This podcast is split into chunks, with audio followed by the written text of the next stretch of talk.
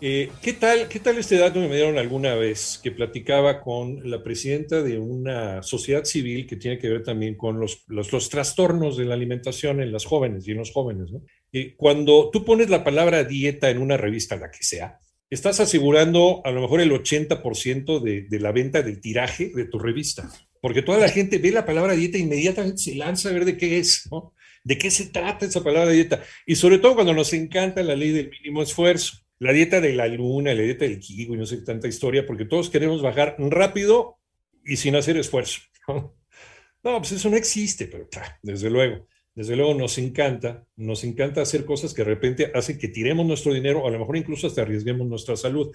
Y la pregunta es, ¿estás haciendo dieta o has probado de todo y nada te ha funcionado y no bajas de peso? A lo mejor el problema está en tus genes.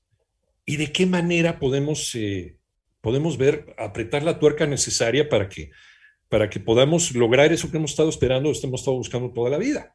Vamos a platicar y le agradezco muchísimo que nos tome la llamada de la comunicación aquí en 88.9 Noticias con el doctor Horacio Astudillo de la Vega, investigador en nanotecnología molecular y además una de las más grandes autoridades a nivel mundial en cuestión de investigación de enfermedades, sobre todo el cáncer, y a quien me la verdad es un honor tenerlo aquí en el programa. ¿Cómo estás, doctor? Qué gusto saludarte.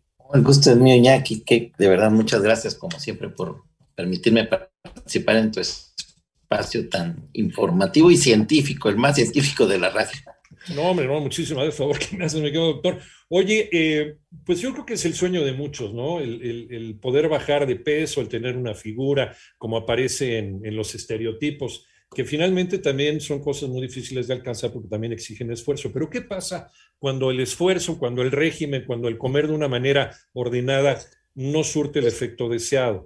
Y, nos dices en, esta, en el planteamiento de esta plática, doctor, a lo mejor la cosa está en tus genes. Sí, es correcto, este. El tema hoy en día es que los genes pues tienen una participación muy importante en todo nuestro metabolismo, nuestro comportamiento y por supuesto en nuestro, nuestro día a día. E, es, algo impresionante. El, estilo de vida lo, los, impacta, por supuesto, pero los genes son la respuesta. ¿Es una lotería genética o, ya viene, o ya viene de familia porque papá y mamá tuvieron ese problema? O a lo mejor eh, se me desarrolla porque sí, de repente algo algo se desenchufa, o qué pasa en nuestro organismo para no poder bajar de peso, nuestro metabolismo no puede bajar de peso de una manera normal. Muy, muy bien el, análisis y como siempre muy buena la pregunta. Mira, aquí el tema que pasa con los genes es bien particular. Los genes traemos, es como ser un motor de ocho cilindros en un auto o de cuatro cilindros, ¿no? Sí. El tiene un potencial para desarrollar, pero pues depende de dónde se corra la pista, la gasolina que se le ponga y pues el mantenimiento que se le dé al motor. Y el de cuatro cilindros igual tiene un potencial. Lo mismo son los genes. La gran diferencia, Iñaki, y que hoy ha sido una revolución en el mundo de la nutrigenómica y la nutrigenética, es que hoy los genes que, nos dan un potencial heredado de nuestros padres, de nuestros abuelos, que nuestro perfil, nuestro tamiz genético con el que nacemos, puede modificarse también y puede regularse, lo cual hace más compleja la historia. Y esto, ¿por qué se, se sabe ahora? Porque incluso hay alimentos o sustancias de los alimentos, moléculas de los alimentos que regulan también esta actividad. Entonces, hoy la predicción para definir una, un, perfil metabólico genético es hoy más complejo que anteriormente. Eso se hace con un, con un examen. Con este examen, ¿de qué te das a, dar cuenta, doctor? ¿El resultado qué te puede decir sobre, sobre una persona que llega a verte que tiene este problema de, de obesidad eh, incontrolable? Lo, lo, que hacemos nosotros, hacemos previo a un perfil de análisis por bioimpedancia con una nutrióloga genetista que tenemos en el grupo, que ya hace un perfil de bioimpedancia corporal, dónde está la grasa, en qué porcentaje está, cuánto hay músculo, cuál es la relación grasa-músculo. Una vez que se establece esto, se mide también a nivel genético eh, la actividad de las, las, la herencia genética que tenemos en algo que se llaman polimorfismos genéticos para predecir qué vitamina necesita un paciente, qué mineral es el que realmente necesita, qué, qué resistencia tiene al consumo de carbohidratos o, de proteínas. Porque es, es, una serie multidisciplinaria de estudios. Y yo quiero entender esto, a lo mejor, no sé si entendí bien, doctor Astudillo, es un traje a la medida. Esto de, esto de la dieta que aparece en las revistas, no todo el mundo le puede servir. Y algunas personas incluso hasta se van a decepcionar y otras personas incluso hasta van a poner en riesgo su salud, ¿no? La dieta o el régimen tiene que ser un traje a la medida, doctora Astudillo. Correcto, correcto. Por eso nos defendemos también, aquí. Pues ya sí que No, correcto, muy bien. El, el tema es que hoy para personalizar la dieta tenemos que tomar en cuenta los genes y la dieta que hace el paciente. Mira, te voy a poner un ejemplo muy interesante. Hay alimentos que si, sin saber uno puede estar consumiendo y están modificando la actividad de nuestros genes. Y esos genes producen cambios en nuestro metabolismo que pueden quedar permanentemente en ese switcheo. Entonces, ahora el reto aquí es evaluar esos genes, modificar nuestros patrones nutricionales y reorganizar o armonizar la actividad de nuestros genes. qué interesante. Pues esto se puede simplificar con el tiempo, o sea, evitarle el sufrimiento a una persona que vaya de un nutriólogo a otro, sino ya tener un procedimiento estándar para que cualquier persona, independientemente de, pues, de su lotería genética, pueda lograr el efecto deseado, doctor. Sí, así es, definitivamente. Y te voy a poner otro ejemplo más. Fíjate, eh, en los últimos años se ha demostrado que la nutrición durante el desarrollo embrionario de, de un un ser vivo, de un ser humano, estamos hablando de la madre, cómo se nutre, va a modificar la actividad de sus genes a través de un sistema de regulación epigenética que va a hacer que estos productos, estos niños cuando nazcan, sean propensos a enfermedades metabólicas. Fíjate a qué nivel estamos llegando. Esto ya se demostró en modelos animales, donde se demostró que la obesidad incluso puede venir por temas nutricionales durante el tiempo materno. Ahora el reto es encontrar esto y empezar a switcharlos y empezar a modificar esa actividad de genes para poder hacer un reencendido o reactivación o regulación y volver a mejorar su metabolismo. E, es, algo que verdaderamente ha impactado en los últimos años y la nutriepigenética, eh, aquí la nutriepigenética es un tema que hoy está tomando preponderancia en el tema nutricional.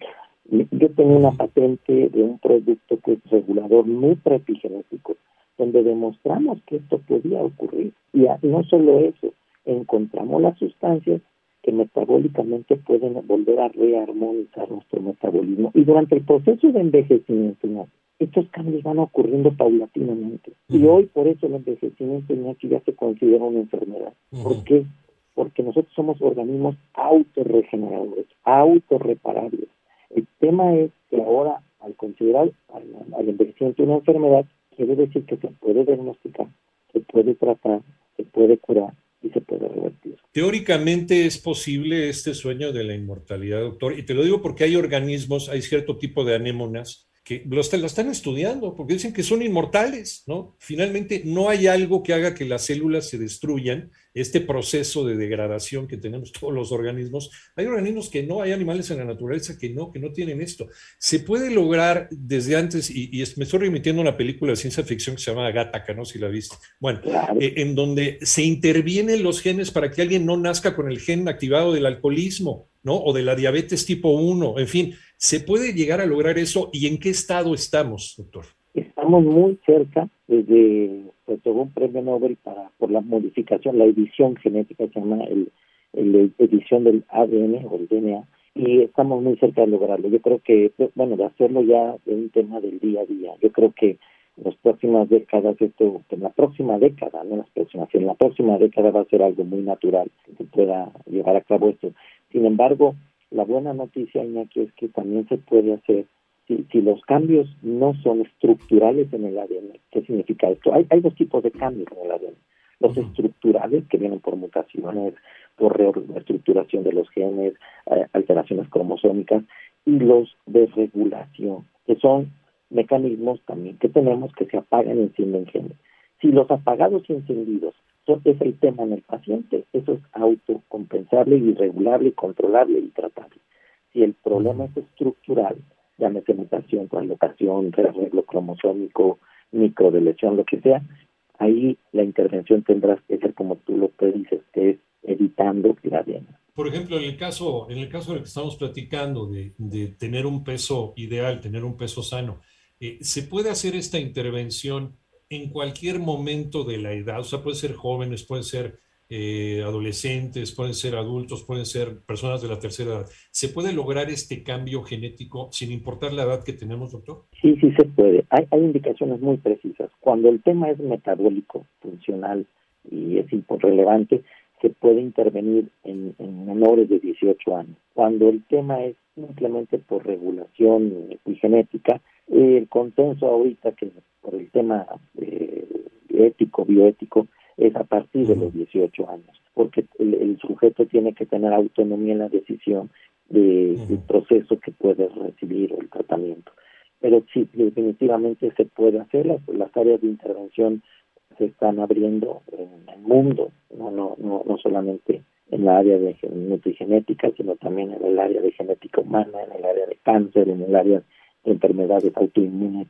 Y es un cambio que vamos a ver en los próximos años es muy importante en el global. Pues la verdad que interesante tema porque tiene muchísimas aristas y ya podemos estar platicando un día entero, doctor, pero, pero te invito a que otro día nos hagas el, el, honor de platicar con nosotros sobre las otras posibilidades de este estudio de los genes, de este estudio a nivel molecular, de los famosos marcadores moleculares, es una maravilla con el que te puedes enterar, puedes darte cuenta si tienes propensión al cáncer en algún, en algún lugar de tu organismo, que ya nos habías comentado en alguna otra ocasión sobre esto. Doctor Horacio Estudillo, ¿en dónde te podemos encontrar para seguir platicando? Ah, un gusto. quiero decirte que tú eres el más, el más científico de los, de los este, radiolocutores que la verdad que, conozco y, es una, un honor siempre, el honor es mío platicar contigo. Eh, cualquiera pensaría que nuestra entrevista está editada, que nos pusimos de acuerdo, pero la verdad que siempre no, de manera natural, algo difícil de creer. Pero bueno, este, ya estamos en, en, la calle Tuxpan 2, eh, piso 7, somos una empresa de nanofarmacia diagnóstica con más de 10 años en el tema de genética y marcadores genéticos, como mencionas, y siempre expandiéndonos hacia el tema de las nuevas tecnologías en el ámbito de la salud, la salud ahora metabólica. Pues, doctor, muchísimas gracias, como siempre, y un honor platicar con pues, una eminencia científica como tú. Gracias, doctor Horacio Estudillo de La Vega, eh, investigador en nanotecnología molecular, investigador también en cáncer. Te agradecemos mucho, te mandamos un abrazo y estamos al habla.